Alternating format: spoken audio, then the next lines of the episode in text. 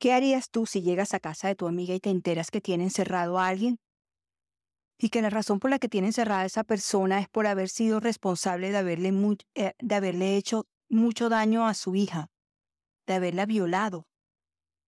Y que los planes que tiene para esa persona son los peores. ¿Denunciarías a tu amiga o colaborarías con ella para llevar a cabo esa venganza? Esa es la premisa de Noche de Chicas, una serie de la plataforma Beats Plus, protagonizada por Aislinn Derbez, María León, Silvia Alonso, Leticia Dolera y Paula Ucero. Esta serie es una serie muy fuerte y por eso hablamos con Aileen sobre la situación de muchas mujeres en la vida real y sobre cómo se preparó ella para este papel. Porque es una situación que puede pasarle a cualquiera de nosotros. Esto es Mija Talks, el podcast. Y yo soy Mónica Mendoza, tu host. Bienvenidos. Aileen, ¿cómo estás? Bien, ¿tú? Bien, bien. Me encantó Noche de Chicas, pero qué duro ese tema. Sí. Oye, eh, yo, lo estaba, yo lo estaba viendo como madre y, y, y habiendo hablado contigo tantas veces, lo primero que pensaba es, ella como mamá de una niña, ¿cómo fue hacer e, e, esa, contar esa historia? Pues fuerte, creo que es un tema muy complejo, muy fuerte, difícil y que además es muy actual que está pasando todo el tiempo, que sucede en todos lados y que lamentablemente pues la serie refleja mucho de lo que pasa en la realidad, ¿no? De que muchas veces pues las mujeres son juzgadas, no se les cree, no se les apoya, no hay, no se hace justicia y que a veces nos sentimos muy solas en ese, en, en situaciones así, ¿no?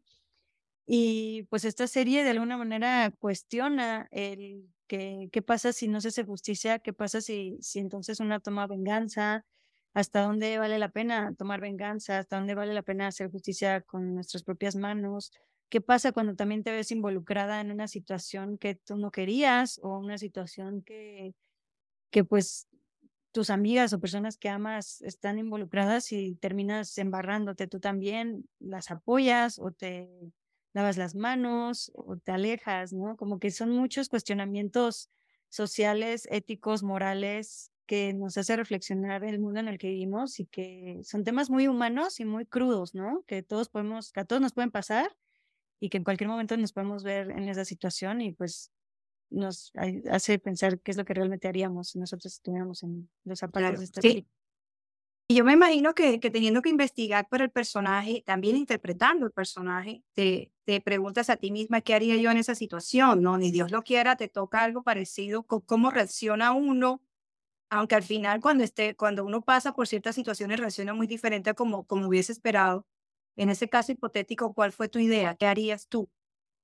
¿Hasta dónde llegarías? O sea, si me hubiera pasado a mí, a o a quién, o a mi persona. A ti, Aislinn, ya. No sé, o sea, creo que pues uno no sabe cómo va a reaccionar hasta que esté involucrado en esa situación. Yo en lo personal no, no creo tanto en la venganza ni en la justicia de propia mano. Creo que sí creo en el actuar lo más posible, en alzar la voz, ¿no? Pero ya cuando se trata de venganza o de hacer justicia propia, como que no creo que sea tan nutritivo y no sé qué tan próspero sea para, para una involucrarse de esa manera, ¿no? A veces también como que creo que podemos hacer el 100% de lo que está en nuestras manos sin tener que llegar tan lejos.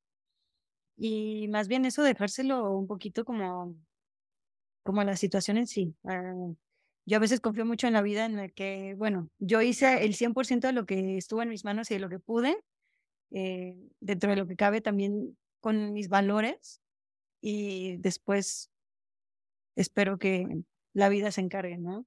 Pero sí como que esta parte de ya meterme con mis propios valores, no sé ha estado, no sé si lo haría. Tampoco diría nunca porque pues hasta que uno no esté en esa situación, no puede saber cómo va a reaccionar. Claro, son cosas muy duras. Los crímenes contra las mujeres siguen en aumento. O tal vez no están en aumento, tal vez es que estamos escuchando más de ellos. Son muy pasivos ante eso. ¿Por qué lo digo? Porque en mi país, Colombia, no sé si ya cambiaron, pero hasta no hace mucho, para denunciar una violación o que alguien te pegó, para que lo cogieran preso, tenían que agarrarlo infraganti. O sea, que el policía estuviese ahí en el momento que estuviese pasando la violación o que te estuviese pegando. Por amor de Dios. Eso parecía una ley hecha en complicidad con el agresor. ¿No les parece? Es muchas las noticias que vemos en la violencia contra la mujer y, y muchos casos que tú dices, pero ¿por qué? Y si te juzgan por, si te demoraste en decirlo, si, te, si, si no hiciste esto, si te veías con, con la falda muy corta, ¿qué es lo que más te cuesta trabajo aceptar de todas las noticias que escuchamos en contra de, de en la violencia contra la mujer? Pues, pues yo creo que lo que más me cuesta es la injusticia de, de que no sea parejo, o sea, de que no sea equitativo, de que pues un hombre puede salir vestido como se le pegue la gana y no va a ser juzgado de, ay, pero estabas vestido provocador, ¿no? O sea, un hombre puede salir en calzones y nadie le va a decir, te lo, te lo buscaste porque nos estabas provocando, ¿no?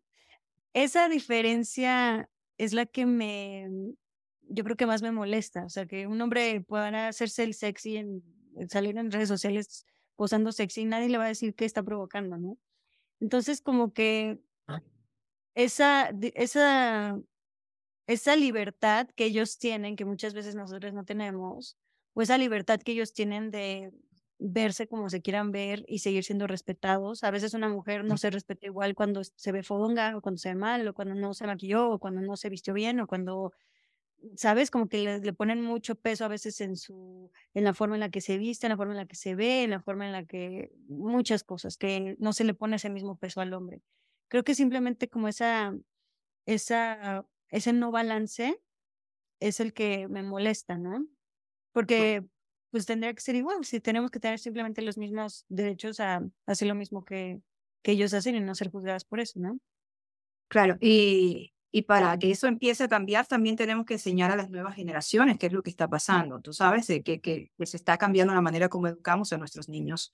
¿Cómo tú como mamá eh, enseñas los valores adecuados para, para prevenir de alguna forma este, toda, toda esta situación en que muchas se ven hasta ahora y se lo callan, ¿no? Por, por la forma como han sido educadas también.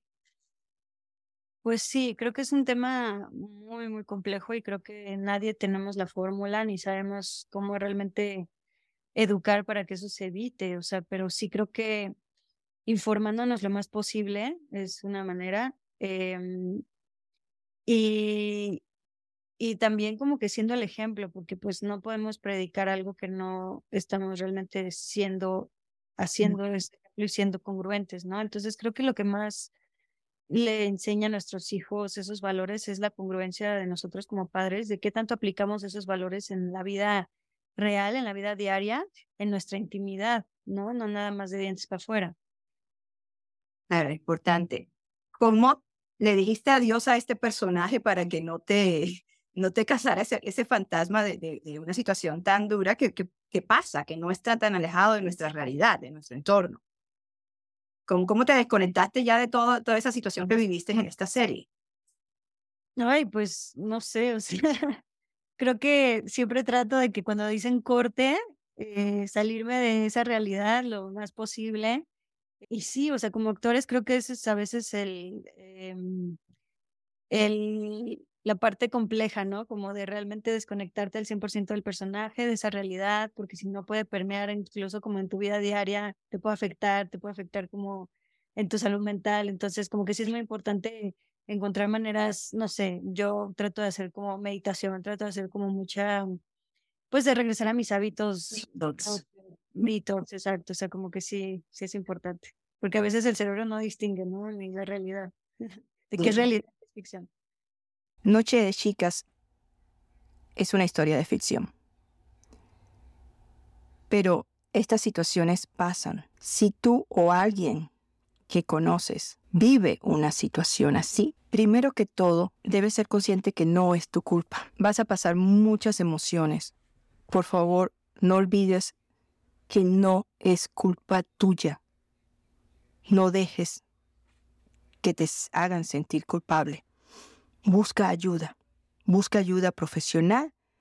Busca ayuda en alguien que puedas confiar y que pueda y que esté preparado para encontrar las herramientas que puedan ayudarte en el caso. Autoridades médicas, autoridades de justicia. Asegúrate de estar a salvo.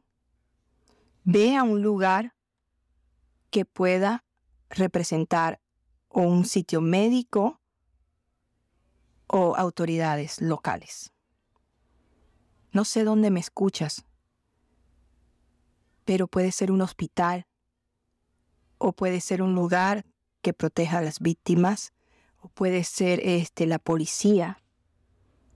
Busca, busca en el internet eh, por, por tu teléfono, por algo donde protegen las víctimas y ve allí, busca ayuda allí.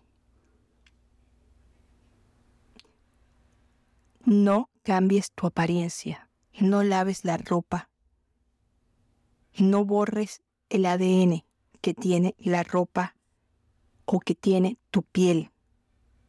Ni laves tus manos. Allí ahí puede haber rastros de la piel de esa persona, rastros de, su sudor, de su sangre, de, su, de, de su semen.